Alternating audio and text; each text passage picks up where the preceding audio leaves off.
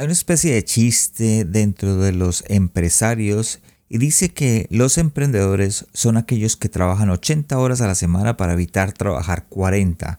Y la verdad es que la mayoría de nosotros trabajaría las 80 horas para poder lograr cumplir nuestro sueño. Pero ¿qué pasa si lo que no sabemos manejar no es el emprendimiento, sino más bien es nuestro tiempo? Desde la ciudad de Calgary en Canadá les habla su anfitrión y su servidor Juan Romero.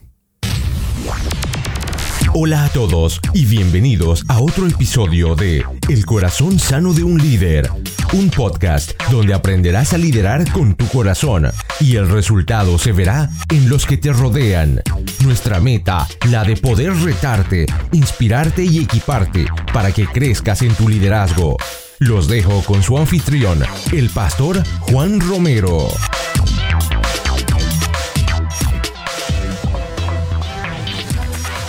Hola a todos y bienvenidos al episodio número 96 de este su podcast El corazón sano de un líder donde creemos que equiparnos no es opcional, es vital para nuestro crecimiento personal y el resultado se verá en aquellas personas que nos rodean. Y si estás aquí escuchándome por primera vez te doy las gracias por acompañarme y espero que este episodio te pueda servir como una herramienta que te pueda equipar para poder lograr tu propósito. Y si ya eres uno de los fieles seguidores, fieles escuchas que cada semana se pega uno de mis episodios. Gracias por estar acá de nuevo. Y hoy eh, quiero hablarles acerca del tiempo. Todos tenemos 24 horas en el día. Y en esas 24 horas todos podemos controlar tres cosas. Cómo pasamos nuestro tiempo, dónde enfocamos nuestra energía y cuáles son nuestras prioridades.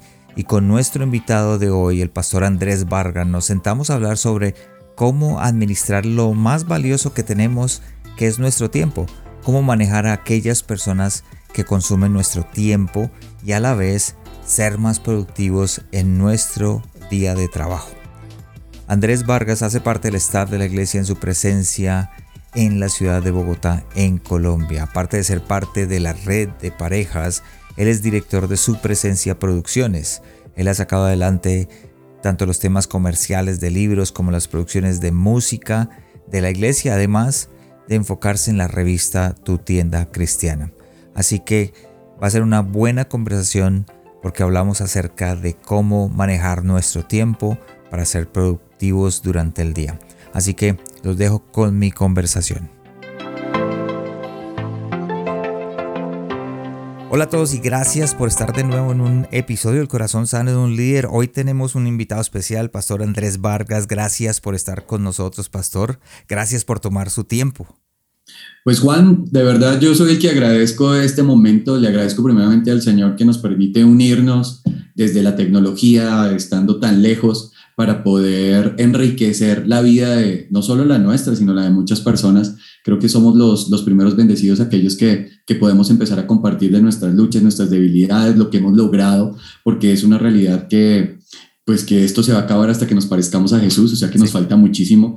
Y pues muy agradecido de poder participar en tu programa El Corazón Sano de un Líder. Eh, pues aquí estoy y espero que sea una bendición para todos.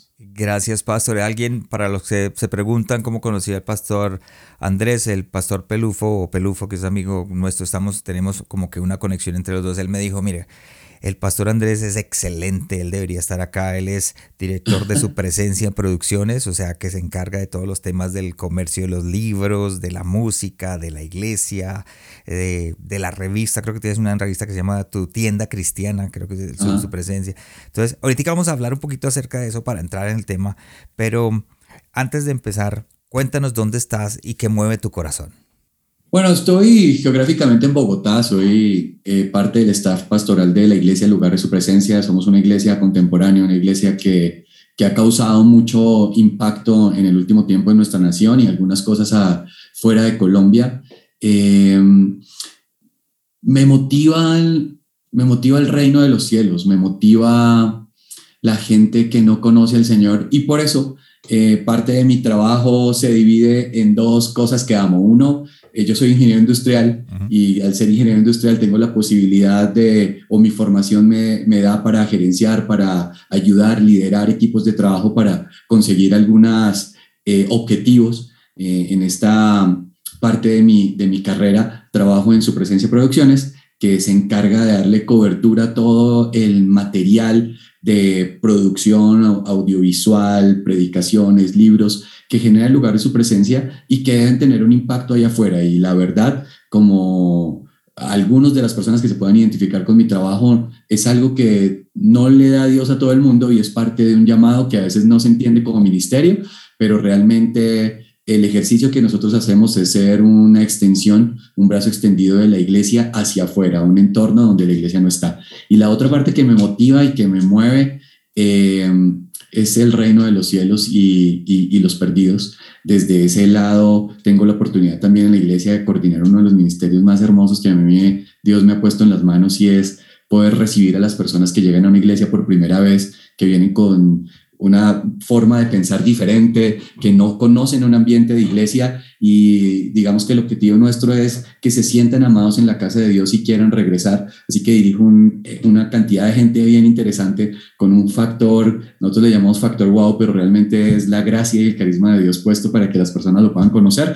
Y desde ahí el Señor eh, nos ha permitido hacer varios, varios trabajos pastorales, pues que son una bendición para que el reino avance a uno le toca hacer eh, multitask, ¿cierto? Yo también, pastor, creo que hice el mismo trabajo que usted hace, con, pero en, la iglesia anglo, la iglesia canadiense, estuve trabajando con los newcomers o la gente nueva que llegaba a la iglesia. Eh, enseñarles la visión, la misión, eh, lo que queríamos hacer, cómo queríamos. Entonces teníamos actividades con la gente nueva y fue espectacular. Pastor, es difícil em, trabajar lo que es el área de producciones en una, una mega iglesia como en su presencia, ¿no? Porque de pronto una iglesia pequeña de 200, 100 personas, pues uno pone un videito en YouTube, un videito en Facebook y de pronto alguna cosa, pero ya a, esa, a esa máxima, digamos, a esa capacidad tan grande de mega iglesia, ¿es, ¿es difícil? Pues no es difícil si tú tienes clara la misión, la visión, los objetivos y tus valores.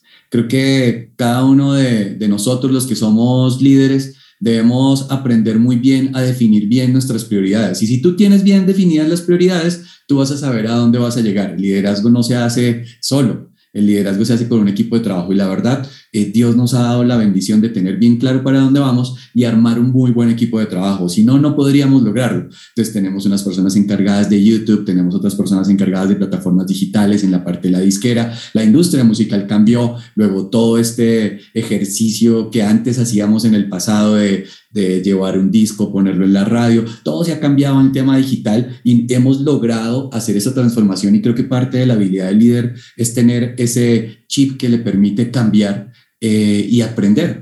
Entonces, eh, si te rodeas de un buen equipo, de un buen equipo comercial, de unas personas buenas en tecnología, del equipo fuerte en la disquera, pues obviamente de unos jefes que entienden muy bien la visión, puedes llegar muy lejos. Y nosotros contamos con la bendición de tener un pastor visionario, un pastor que sabe que hay que estar en todo lugar, no, no por el hecho de, de figurar, sino por la, el impacto que puede tener la palabra de Dios puesta en cualquier plataforma y en cualquier momento. Entonces, pues la verdad, si me preguntas qué es difícil, es como cualquier trabajo, pero para nosotros ha sido muy fácil porque el, el jefe nuestro tiene una visión muy grande y ha logrado armar buenos equipos de trabajo. Es como el marketing, ¿verdad? Mucha gente, ahora aquí de pronto unas personas me van a quitar la cabeza, ¿cómo así que marketing en la iglesia? no, sí, es como marketing. Hay un episodio anterior eh, que hice con, con Raúl y Betty Mesa y hablábamos acerca del marketing, que, que inclusive en los tiempos de antes cuando llevábamos esos tratados y que íbamos de puerta en puerta o que íbamos a entregar esos trataditos, eso era marketing, ese es mercadeo. Y, la gente piensa y dice, no, pero es que eso no es mercadeo, no, es necesario tener el marketing para que tu iglesia te conozcan, para que sepas lo que estás haciendo. hablaste de la música. Quisiera preguntar cómo cambió eso de, la música ahora, de, de, pronto para aquellos que me escuchan, porque me escuchan muchísimos eh, que quieren en algún momento entrar a, eso la música, quieren grabar su disco, quieren salir adelante. ¿Cómo cambió y cómo, cuál sería un consejo que tú has visto que le puedes dar a ellos que están empezando? Pero realmente la esencia de la música no ha cambiado. Los músicos se dedican a producir, eh, Dios les da eh, interpretaciones, Dios les da eh, bueno, canciones, y lo que cambió fue la manera de comercializarlo. Antes lo hacías a través de un disco, ya la, la, verdad las personas no compran discos a menos que te quieran muchísimo. Yo creo que en este momento una persona que te compra un disco lo compra por, por un vínculo emocional, pero eh, todo este modelo de negocio se trasladó a las plataformas digitales. Y estamos hablando de todo lo que suena en YouTube, todo lo que suena en Spotify, en Deezer, el lugar donde estás, Amazon Music, eh, Pandora. Y lo que deben hacer las personas que están empezando a, a, construir su carrera musical, uno, es que puedan empezar a vincularse con los medios digitales. Todas estas plataformas digitales tienen agregadores donde tú puedes subir tu música y a través de esa opción de subir tu música, tú lo que tienes que es dedicarte, uno, a que la música repose en ese lugar y dos, hacer una buena campaña de marketing y de promoción de lo que Dios te ha dado, como tú lo estás diciendo, tenemos que hacerlo. Si tú llegas a lograr estas dos cosas, tu carrera va a empezar a andar. Y el tercer consejo, y creo, creo yo que puede ser tal vez el más importante, es que tengas muy bien claro eh, el tema legal y es saber eh, a quién pertenece la música, si tú eres el autor, si tú eres el compositor, quiénes son los dueños, porque con base en eso la industria musical paga y compensa y monetiza al dueño de los derechos. Y una canción es como, una canción tiene un derecho patrimonial, es como tu apartamento, tu casa. Tú, si no lo usas bien, pues lo puedes perder. Si lo usas bien, puedes tener ingresos que te pueden ayudar. Sí, sí, y, y ha cambiado muchísimo porque no es, no sé, muy poquitas personas ahora están sacando un CD con 8 o 10 canciones. Ahora sale, eh, es una cada mes, de acuerdo. ya sacan una cada mes. Entonces es importante saber eso. Gracias Andrés por, por, por ese, ese consejo para aquellos que de pronto muchachos que dicen quiero lograrlo, quiero empezar, quiero grabarlo. Entonces es algo excelente. Y hablando del tema, quiero entrar en tema. Eh, hay una razón eh, en la que la mayoría de las personas exitosas están de acuerdo y esa razón es que el tiempo es el activo más valioso que tenemos. Una vez que, que se ha ido el tiempo, que, eh, que ya se pasó, ya no tienes, a diferencia del dinero, no se puede volver a ganar, no lo puedes volver a recuperar. Y siempre hay, y, lo digo ya desde como pastor o como gerente general de una empresa, siempre hay una persona en la organización o en la iglesia que siempre te necesita, que siempre está llamando, que siempre pasa por tu oficina y te dice, ¿será que tienes un minutico para poder hablar? Y ese minutico se convierte en 45 minutos. Y desafortunadamente eh, la mayoría de nosotros subestimamos el tiempo eh, que se nos ha dado. lo desperdiciamos, eh, lo anteponemos eh, o anteponemos, digamos, nuestras, las necesidades de otros, perdón, por nuestras necesidades. Entonces, el tema de hoy es, es cómo poder manejar o cómo aquellas personas, manejar aquellas personas que consumen nuestro tiempo en el día, que, consumen ese tiempo que, que es valioso para nosotros. ¿Por qué existen estas personas? y cómo podemos controlarlas. Entonces, no sé si empezamos haciendo la pregunta, ¿por qué existen esas personas? Pues las personas que existen, pues porque Dios nos ha, Dios nos ha puesto en un mundo de relaciones y siempre vamos a tener las personas. Y creo que algo que nosotros no podemos olvidar es que como líderes, nosotros somos mentores. Y al ser mentores tenemos la responsabilidad de poder eh, sacar parte de nuestro tiempo para bendecir la gente y para responder a las personas. Una de las cosas que debe hacer un líder es tratar de formar un muy buen equipo de trabajo y durante un tiempo estas personas van a extraer de ti al máximo y tal vez te van a quitar el tiempo necesario, pero una vez tú hayas formado bien a una persona, estos ya no te van a quitar el tiempo que te quitaban antes. Pero lo que tienes que tener en cuenta y tienes que tener claro es que tú vas a ser mentor y las personas van a estar. No hay nada que hacer siempre se te va a acercar. Yo soy de esos de los que quita tiempo, yo soy vendedor, entonces yo llego, toco la puerta, me meto con una frase y me tomo 50 minutos. Y, siempre va a pasar, no sé si te pasa a ti, pero es una realidad, eh, porque todos tenemos en nuestra cabeza que lo nuestro es lo más importante. Entonces, pues, ¿qué hacer con esas personas? Uno, entender que estás llamado a apoyar, pero lo otro es ya el factor del tiempo. Y cuando tú tienes claro que el tiempo es algo que no se recupera, cuando tienes claro que el día solo tiene 24 horas, aunque desearíamos que tuviera 28, 25, 29, cuando tú tienes claro lo que dice Eclesiastes, que hay tiempo para todo, llega alguna, algo a nosotros los líderes y es la palabra mayordomía. Y es la manera en la que tú puedes gerenciar el manejo de tu tiempo. Tú puedes ser un buen mayordomo con tus finanzas, puede ser un buen mayordomo con tus relaciones, pero puede ser que no tengas mayordomía del tiempo. Y si no tienes mayordomía del tiempo, no vas a lograr gerenciar. Y cuando tú no logras gerenciar el tiempo, pues las personas te van a robar el tiempo porque tú no tienes claro qué tiempo o qué no tiempo tienes. No sé si fue confuso, pero esa es la realidad. Entonces, creo que lo que uno tiene que hacer como líder es eh, ser muy honesto en la manera en la que organizamos y le damos mayordomía a las 24 horas que Dios nos dio. Y con base en eso, las personas que van a entrar a quitarte tiempo, pues tú vas a saber qué tanto les puedes dar y qué tanto no. Si tú eres una persona de agenda, te aseguro que las otras personas no te van a robar el tiempo que tú crees que te van a robar. Cuando tú dices una persona de agenda, ¿qué significa? Cuando estoy hablando de una persona de agenda, estoy hablando de una persona que sabe para qué sirven las 24 horas del día, que tiene claro cada uno de los bloques de su día, en qué se componen y para qué sirven. La palabra de Dios pues, nos muestra que hay tiempo para todo y el Señor dividió el tiempo en 24 horas. Eh, si lo pudiéramos dividir, más o menos son bloques, de, son tres bloques de ocho horas. Hay ocho o siete horas para dormir, para descansar, para que tu cuerpo se recupere, porque es una realidad que el cuerpo necesita pila. Y pues en el tiempo de sueño yo no puedo meter a esta gente, pues porque si no, no voy a poder responder. Sí. Tenemos otras ocho horas para trabajar, más o menos. Y estas, otras estas ocho horas son para que tú seas productivo, para que hagas la labor a la que te encomendaron, para que le respondas a tu empleador, a tu jefe, a tu pastor por la labor que, que Dios te dio. Si en ese tiempo tú crees que la persona puede entrar, adelante, atiéndela. Pero si la persona en ese momento productivo no puede entrar, es bueno que tú seas muy responsable con tu agente y digas, mira, no te puedo atender en este momento porque estoy desarrollando una labor por la cual pues he sido contratado y tengo una responsabilidad por cumplir. ¿Eso a qué te ayuda? A saber que tu día tiene unos huecos en los cuales tú puedes atender X cantidad de gente y de eso hablo de agenda. Y los otros ocho horas pues son el tiempo libre. En el tiempo libre, ¿tú qué puedes hacer? Puedes ministrar gente de la iglesia. Ahí puede caber ese tipo de personas que llegan con, tengo un dolor emocional de cinco minutos y termina siendo una hora.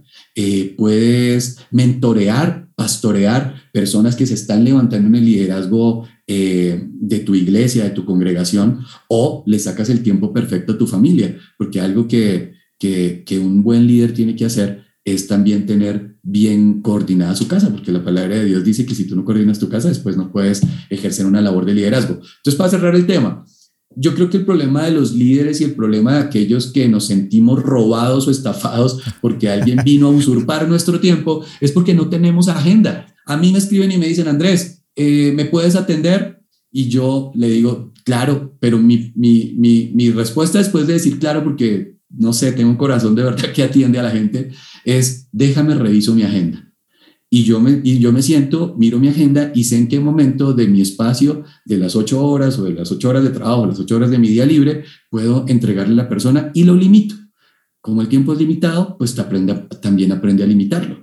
Sí, y, el ejemplo es, es, este podcast.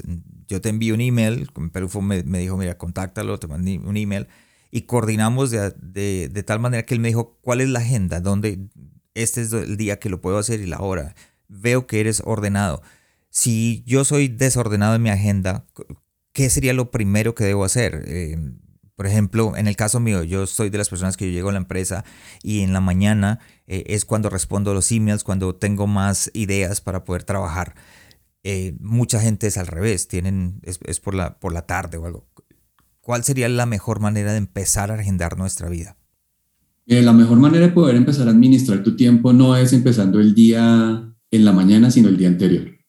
El tiempo del siguiente día se empieza administrando desde el día anterior. ¿Qué tienes que hacer cuando tú cierras tu día? Antes de irte para tu casa, antes de apagar tu computador, tú debes abrir tu agenda y revisar qué hay el otro día. Porque con eso tú ya empiezas a tener clara la planeación de lo que viene en el día.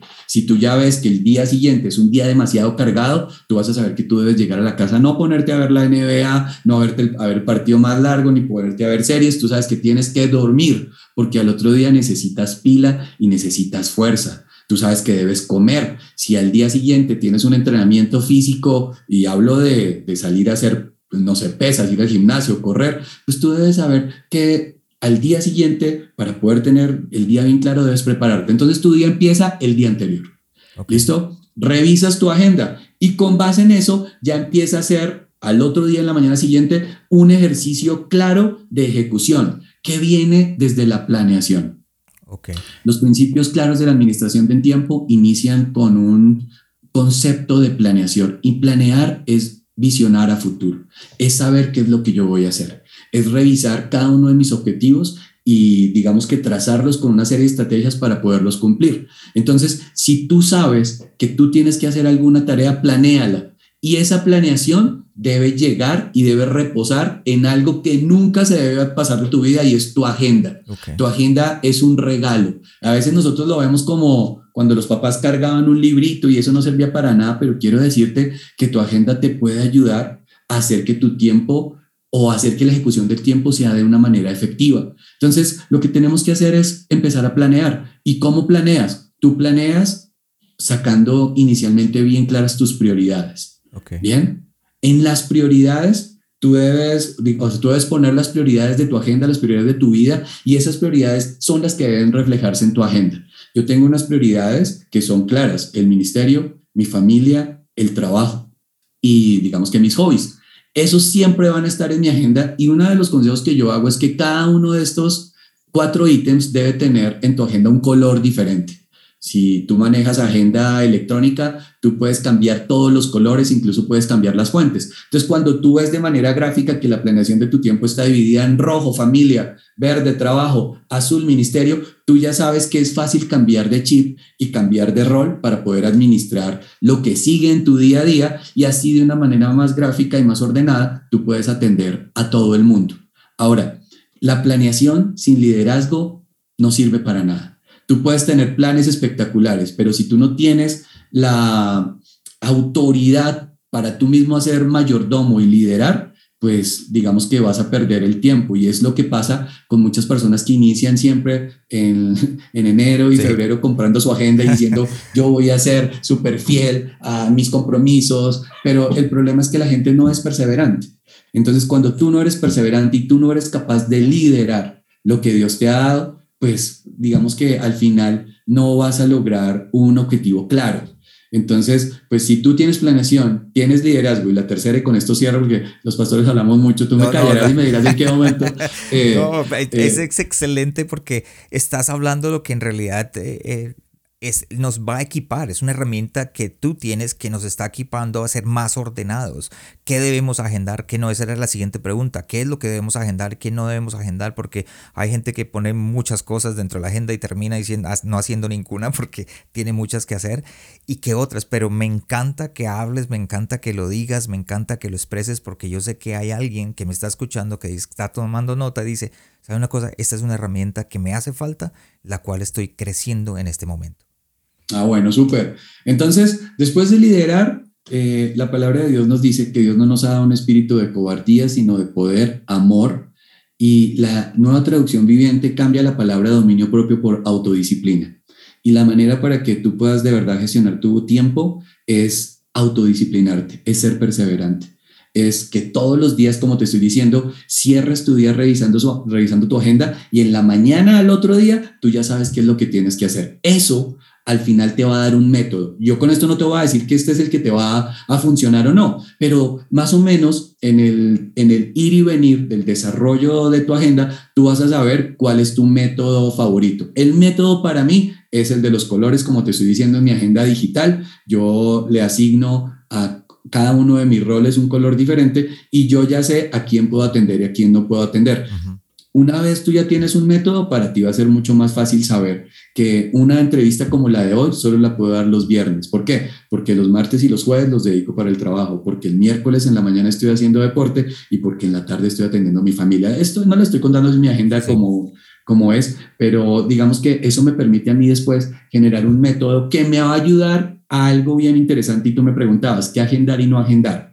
Muchas veces nosotros estamos agendando sobre lo urgente y lo urgente puede ser que sea algo que se necesite atender, pero no estamos agendando lo importante. Cuando nosotros agendamos sobre lo urgente, tenemos todo el día un sinnúmero de tareas que tenemos que hacer y al final decimos, no hice nada, no pasó nada, no hubo cambios, no avanzamos. Entonces, cuando tú empiezas a planear desde la prioridad y planeas desde lo importante y no desde lo urgente, tú vas a empezar a darte cuenta que hay cosas que se pueden desplazar y se pueden mover en la agenda sin que nadie se muera, sin que nadie se suicide, sin que la compañía entre en quiebra, sino más bien que esto que tú estás agendando como importante le va a agregar valor a cada uno de tus roles. Entonces yo agendaría desde lo, desde lo importante y no desde lo urgente. ¿Qué diferencia hay entre lo urgente y lo importante? ¿Cómo podemos definir qué es, qué, qué es importante para mí, qué es urgente? Lo importante es lo que agrega valor y lo que a futuro te puede ayudar a levantar tu organización.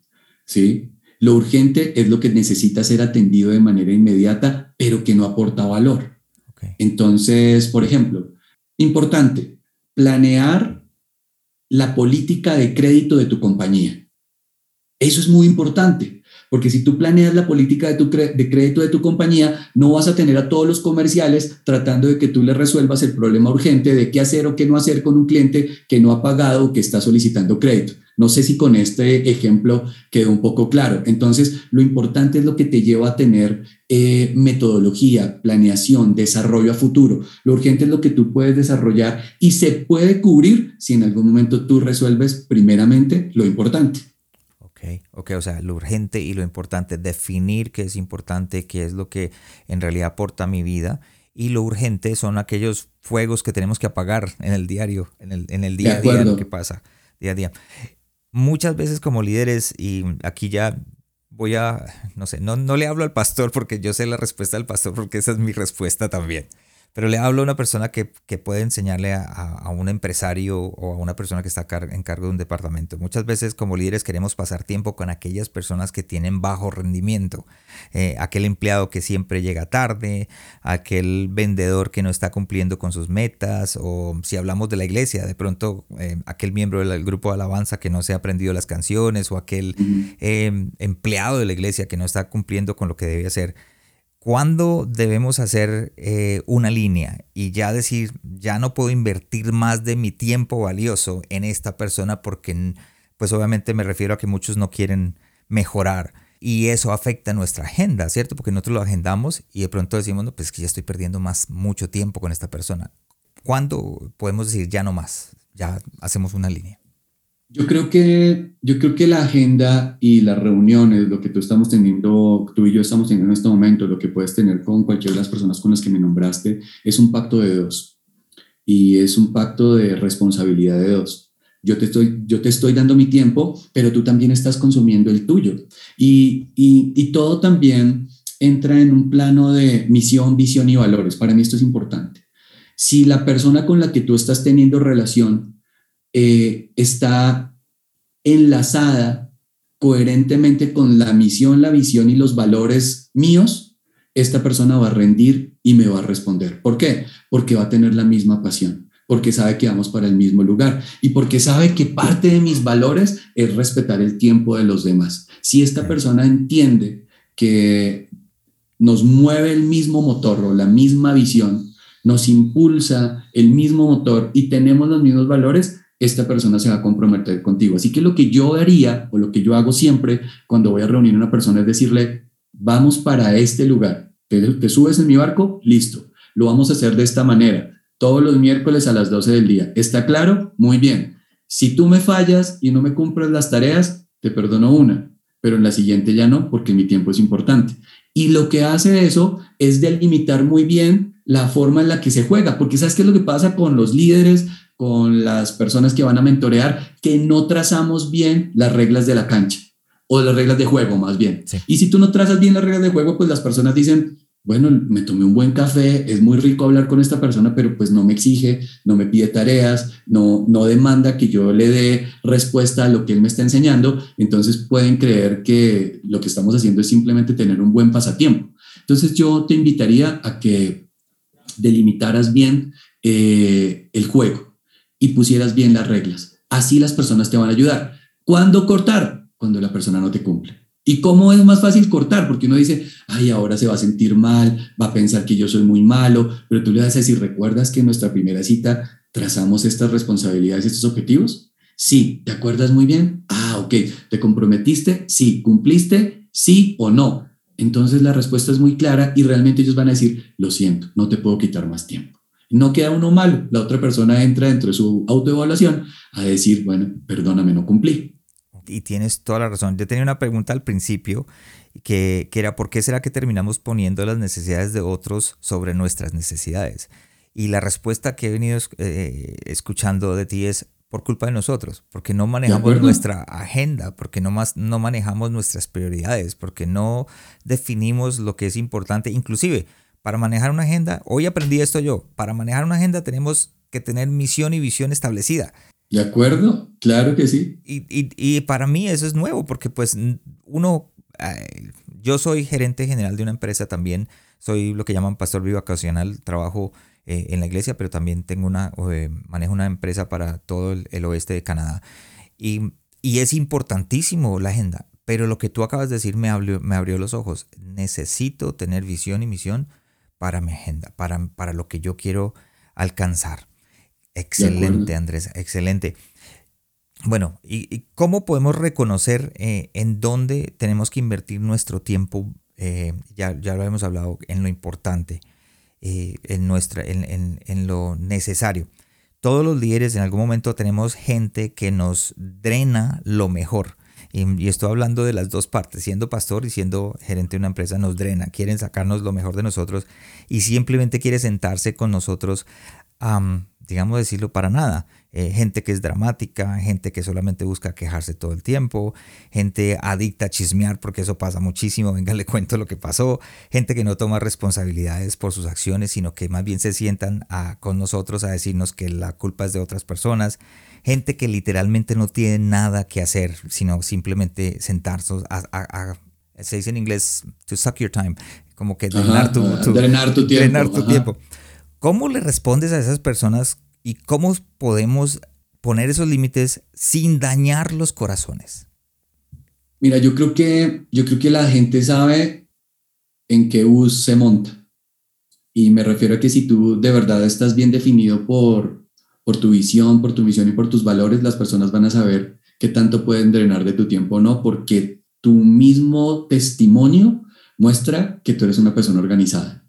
Uno sabe cuando una persona es desorganizada, uno sabe que se le puede sentar y puede echar lora, lora decimos en Colombia, puede hablar y hablar y hablar, porque la persona no está organizada, pero hay muchas personas que llegan a mi oficina y saben, y, jefe, le voy a robar cinco minutos porque sé que está ocupado. Y no es que uno sea el coco de que siempre estoy ocupado, pero saben que el tiempo es muy valioso. Así que lo primero es que tú tienes que ser una persona que muestre desde el testimonio personal que tu tiempo es valioso. Digamos que es una respuesta que se debe evidenciar y no la tienes que decir. Ahora, con esto no quiero decir que el tiempo es un, eh, una cárcel en la que tú no te puedes eh, mover, salir, porque está tan, tan vigilado y tan controlado que, que no aguanta. Y es, y es lo que yo les decía ahorita. Si tu día está, si tu día tiene 24 horas y esos 24 horas lo dividimos en 8, que es dormir, ser productivo y tener, digamos que tiempo libre, pues hay tiempo de ocio. Y, y, y, también es importante para nosotros tener ese tiempo de ocio y qué delicia sentarse con una persona a, pues no a chismosear, pero así hablar de la vida. Si dentro de tu agenda, dentro de tu agenda, después del almuerzo, de 2 a 2 y 20 del día, pones tiempo de ocio, dale la oportunidad a la persona que te quiere contar un chisme. Mira, vente a las 2 y, 20 a las 2 y cuarto que termino mi almuerzo y conversamos que esto que me vas a contar es interesante. Y ahí ya sabes que, ese tiempo de ocio lo puedes utilizar para eso. hasta, para chismear tenemos que agendarlo. Obvio, de acuerdo, lo mismo. O sea, hay gente que, que, te habla de, de, los hobbies. A mí me encanta correr. Yo, yo, yo, yo corro, me gusta, me gusta correr, me gusta hacer ejercicio. Y hay gente en mi oficina que, que, también le gusta y habla de eso, y ese tiempo de ocio lo utilizo en esos momentos. Entonces yo ya sé que de 2 y 20 a 2 y 30, dependiendo del horario, te vas a sentar con la persona y te vas a hablar de tenis, vas a hablar de la corrida, vas a hablar del pace, vas a hablar de lo que hizo tu cuerpo. Y mira que con eso tu vida se balancea. ¿Por qué? Porque la palabra de Dios dice que Jesús crecía en sabiduría, en gracia y en favor. E, entendiendo eso, nos, nos, nos damos cuenta que el Señor crecía integralmente. Y ahora nosotros no podemos convertirnos entonces, no, los gerentes ahora que solo tomamos decisiones para que la empresa crezca, no, tú tienes que crecer también en gracia con las demás personas y es importante que las demás personas puedan ver tu lado humano y tienes que crecer físicamente. Entonces, si tú de verdad tienes bien claras tus prioridades, las personas van a saber qué tanto de tu tiempo pueden utilizar cuando no manejamos nuestro tiempo correctamente, los que sufren son aquellas personas que nos rodean, las que, las que queremos, con las que queremos pasar tiempo, nuestros esposos, esposas, eh, hijos, hijas, eh, familias, colegas, porque también muchos colegas quieren pasar tiempo con nosotros para, para crecer, para aprender en nosotros, pues si no lo manejamos, los que sufren más son ellos. Dentro, y esta es la parte ya, esa es más una pregunta más personal.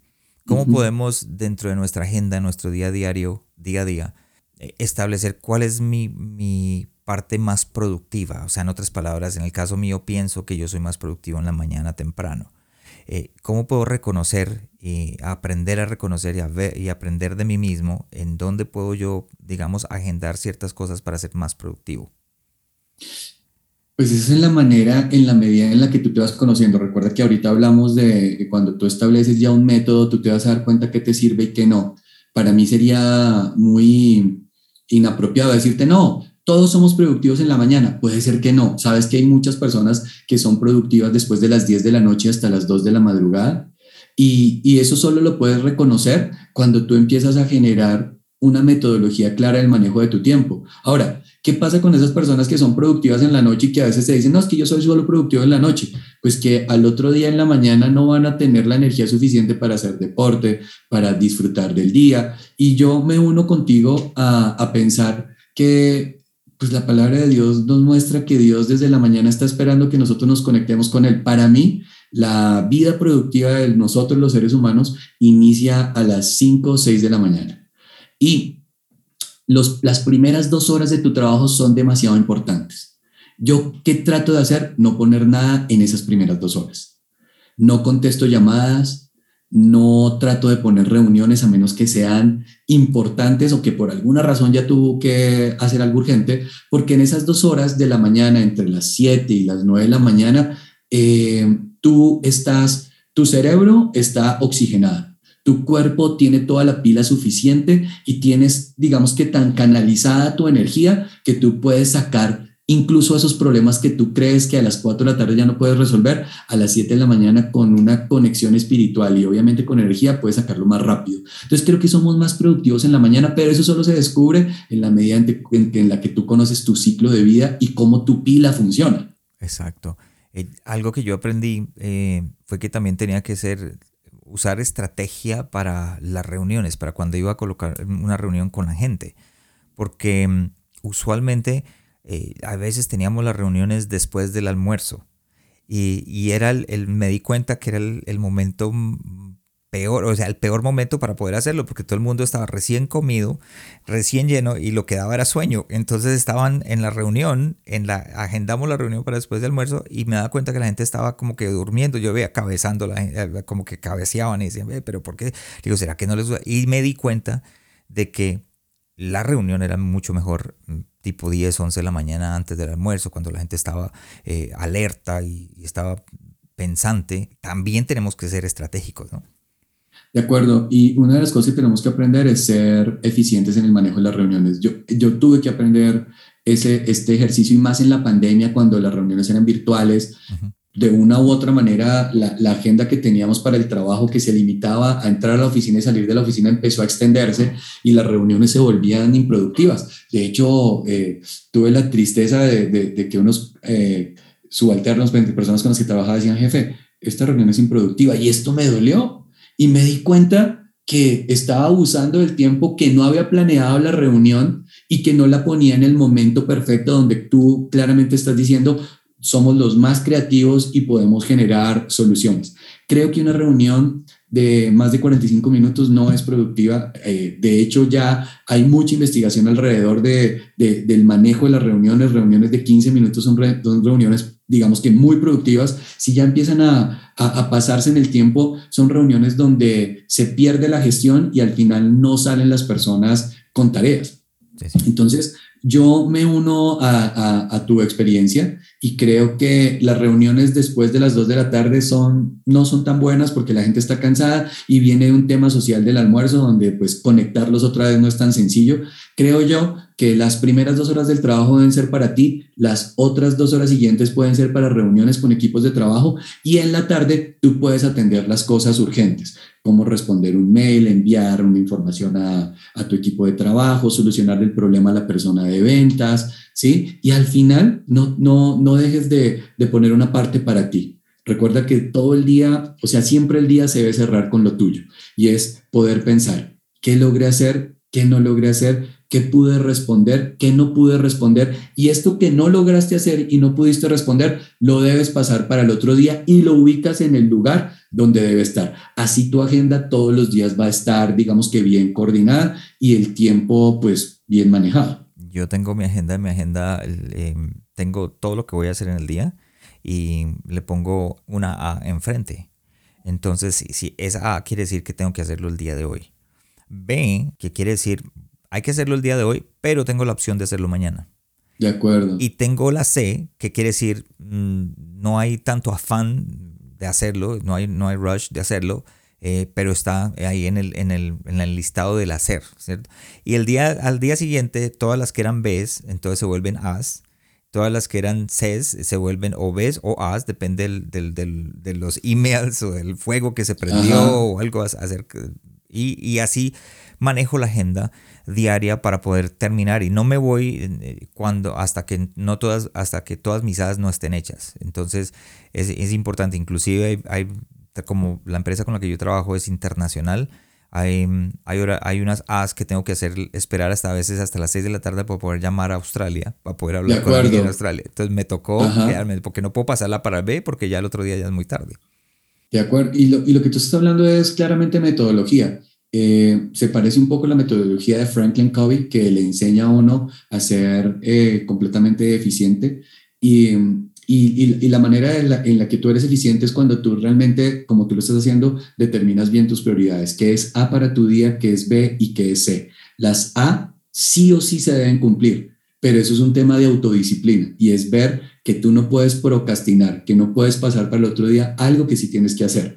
Lo B y lo C, de acuerdo a tu prioridad, se puede o no se puede desarrollar, pero mira que otra vez volvemos al tema de tal vez lo A lo importante lo ve y lo sé puede ser lo urgente, pero tal vez la vida no se va a acabar si no se atiende. Entonces, si tú eres bien claro con tu método y lo que tú nos estás compartiendo, te puede servir adelante. Ahora, tú puedes buscar en Internet demasiadas opciones de manejo de agenda. Eh, eh, está Do It, está Franklin Covey. Eh, Google también tiene ya un ejercicio de manejo de agenda. Lo que necesitamos es que tú hoy tomes la decisión de que tu vida de verdad puede estar más organizada y tú puedes darle mayor gestión a tu tiempo. Puedes ser el mejor mayordomo si eres consciente de que debes organizar el tiempo que Dios te dio.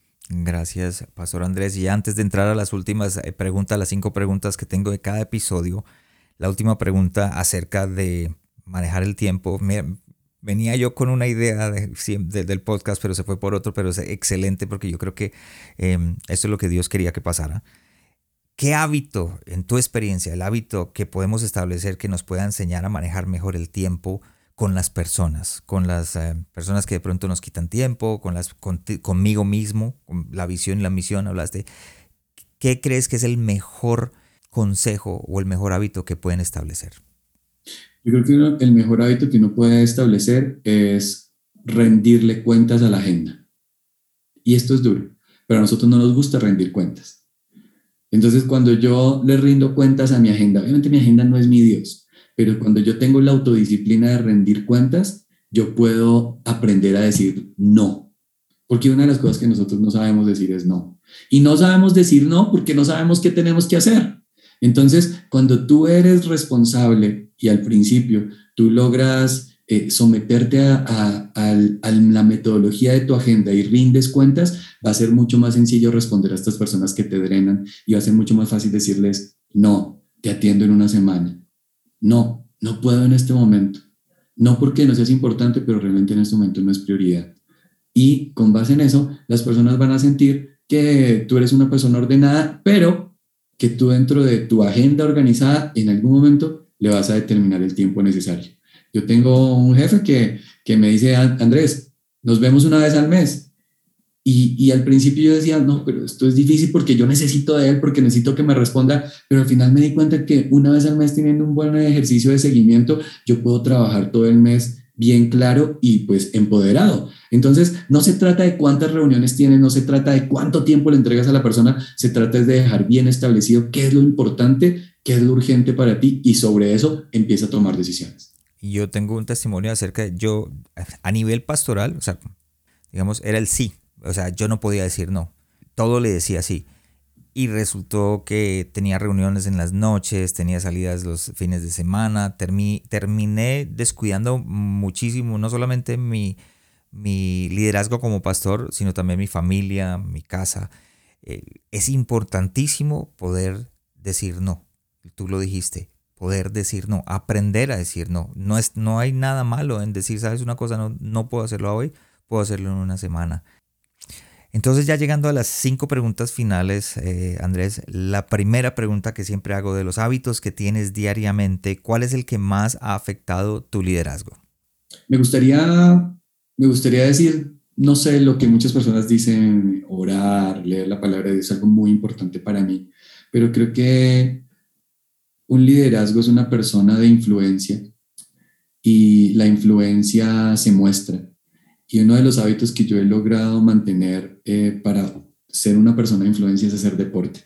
Y tal vez de pronto usted dirá, eso no sirve para ser líder, pero quiero decirte que sirve muchísimo porque un líder necesita fuerza, un líder necesita pila, un líder necesita momentos de soledad para poder pensar y correr. A mí me ha ayudado muchísimo a poder tomar decisiones de liderazgo en cualquiera de los roles en los que yo me desempeño. Y creo que a veces por dedicarnos tanto a atender la oficina, atender el ministerio, olvidamos lo más importante que es el templo del Espíritu Santo. Y si tú lo descuidas, te aseguro que tu liderazgo no va a ser funcional y no va a pasar de cuatro o cinco años. Yo quiero ser un líder para toda la vida y por eso cuido mi cuerpo y dijiste algo, algo que al principio hablamos, cuando, cuando uno arranca al principio de año, uno dice, ¿sabes una cosa? Yo prometo, me voy a meter al gimnasio y voy a cumplir con el gimnasio.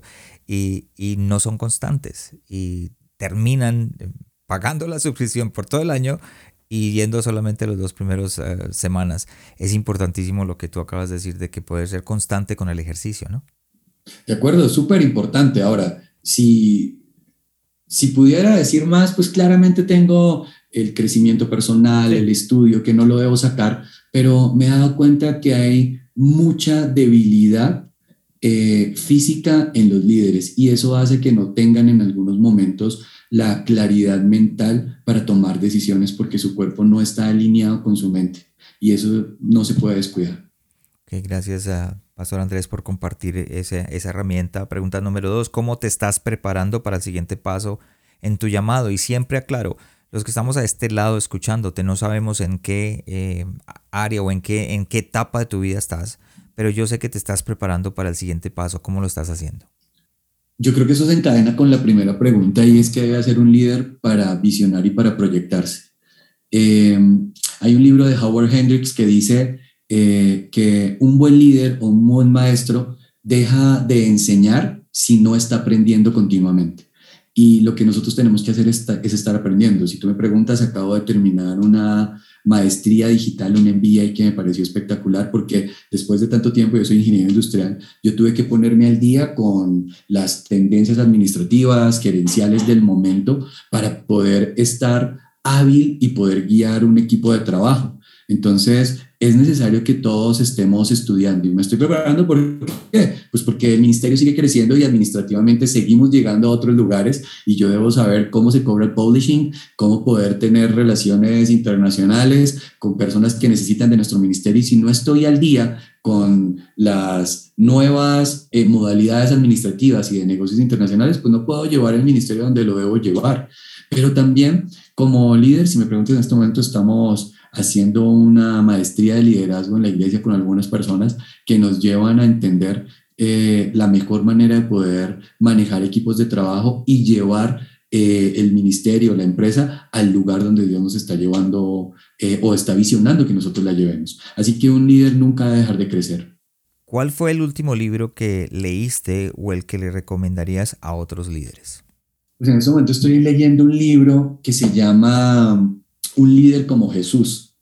Es un libro espectacular porque nos motiva a nosotros los líderes bivocacionales, entre, entre comillas, como lo estabas diciendo, aquellos que tenemos pasión en la iglesia y tenemos pasión, digamos que por el área de los negocios, nos motiva a crecer en el liderazgo transformacional. El liderazgo transformacional es aquel que lidera desde el servicio y no desde el autoritarismo, desde la transacción. Y he aprendido muchísimo a entender que liderar como Jesús puede ayudarnos a hacer crecer una iglesia, pero también hacer crecer una iglesia entendiendo que el líder es un motivador, una persona que como Jesús llevaba a sacar lo mejor de los demás porque tenía una meta bien clara. Entonces, si quisiera, pudiera recomendar, recomendaría eh, un líder como Jesús. Y si me dejas, también recomendaría un libro que me encanta, que se llama Lunes con mi viejo pastor. Es un libro de José Luis Navajo, uno de los mejores escritores narrativos que yo he podido leer y, es la historia de un pastor eh, que se toma su lunes de descanso para ir a tener charlas con su mentor, eh, un pastor ya viejo con experiencia y cada charla transforma su corazón y le recuerda, le recuerda, y ojo porque hemos hablado de agenda, le recuerda al pastor que es bueno eh, ser un líder, pero no ser un líder de agenda con una Biblia cerrada. Así que el propósito de nuestra vida realmente, claro, es administrar muy bien nuestro tiempo, pero si nuestro tiempo no está amarrado a la agenda de Dios, a su palabra, pues nunca vamos a poder avanzar. Entonces, les recomiendo estos dos libros. Van a hacerlos crecer dentro del liderazgo y, y los van a fortalecer. Perfecto, y aquellos que pronto van conduciendo, van a estar haciendo ejercicio, escuchando el podcast mientras hacen ejercicio o no tuvieron tiempo de anotar, en la página de internet líder.com está el episodio de Andrés Vargas, el pastor Andrés Vargas, que va a estar las conclusiones del, del episodio, los enlaces al pastor, más los enlaces a los libros para que si lo quieren adquirir lo puedan hacer por medio de este enlace. Gracias, pastor. Y ya la última eh, no, no la última, la número cuatro. ¿De quién o de qué estás aprendiendo en este momento? Pues como te dije, estoy aprendiendo de liderazgo. En este momento estoy estudiando una maestría en una universidad que, se llama Alpha Crucis. Tengo un maestro en este momento se llama el doctor Fogarty, que me está enseñando muchísimo acerca de lo que les estaba hablando del cierre, liderazgo transformacional. Cómo nosotros a través de nuestro carácter podemos inspirar, de la coherencia en la que como líderes podemos ayudar a transformar a la gente, cómo definiendo muy bien tu misión y tus valores puedes motivar a las personas a unirse en tu visión. Y pues eso es lo que últimamente está consumiendo mi tiempo, eh, pues porque hay que hacer mucho, hay que entregar muchos papers, hay que entregar mucha, mucha información y mucha investigación, pero me he dado cuenta que, que los líderes olvidamos liderar como Jesús y nos involucramos en una tarea de de, premios y recompensas que al final lo que van a hacer es desgastar a la gente con la que trabajas. Excelente, Pastor. Ya la última pregunta ahora sí. Si estuvieras frente a ti mismo, pero unos, no sé, 25, 25 años atrás, ¿qué te dirías o te aconsejarías a ti mismo para enfrentar tu llamado? Wow, hace 25 años yo le diría a Andrés, tranquilo, todo va a estar bien. Le diría dos cosas cuida tu cuerpo, porque no lo cuide. Y dos, eh, aprende de otros, no trabajes solo. Uno de los errores que nosotros cometemos es pensar que somos los únicos que tenemos la respuesta y no nos damos cuenta que el entorno puede ayudarte muchísimo más incluso de lo que sabes. Y un buen líder trabaja con las demás personas. Hay un autor que se llama Samuel Chan, es un autor en liderazgo espectacular que tiene un libro que se llama ¿Quién sostiene tu escalera? Y, la verdad tú como líder necesitas una persona que te sostenga muy bien porque cuando estás allá arriba, tú dependes del que está sosteniendo la escalera abajo. Así que rodéate de muy buenas personas. Qué excelente consejo. Gracias, Pastor, por estar aquí conmigo en este episodio. Gracias por traer esa herramienta de la agenda, de la autodisciplina, de cómo tenemos que eh, tener una visión y una misión para nosotros. Gracias por acompañarnos, Pastor. Bueno, pues Juan, de verdad, una alegría especial haber compartido con ustedes. Eh, al final, la gloria es para Dios y todo lo que tú tienes es por Él. No puedes manejar tiempo, no puedes manejar tu cuerpo si no tienes una relación con Dios íntima y personal. Eh, no se habló, pero espero que tú lo tengas y lee tu Biblia y ora todos los días. Si tienes esa relación con Dios íntima y personal, Él te va a decir cómo manejar tu tiempo, cómo manejar tus relaciones, incluso cómo decir que no y qué debes aprender. Me encantó haber compartido contigo. En alguna ocasión, más adelante, cuando quieras, conversamos de otra cosa, porque esto fue más un, un buen café virtual que cualquier otra cosa. Sí, exacto, Pastor. Gracias. Tenemos que planear para otro episodio. Con mucho Gracias, Pastor. Gracias por habernos acompañado esta semana en el corazón sano de un líder. Espero que lo que escuchaste el día de hoy haya sido de crecimiento para tu vida. Visítanos en nuestra página de internet elcorazonsanodeunlider.com donde podrás suscribirte en iTunes, Spotify, Google Play o en cualquiera de tus plataformas favoritas. También nos puedes seguir en Facebook y en Instagram como El Corazón Sano de un Líder y no olvides compartirlo en tus redes sociales. Les habló su anfitrión Juan Romero. Te esperamos la próxima semana y recuerda lo mejor está por venir.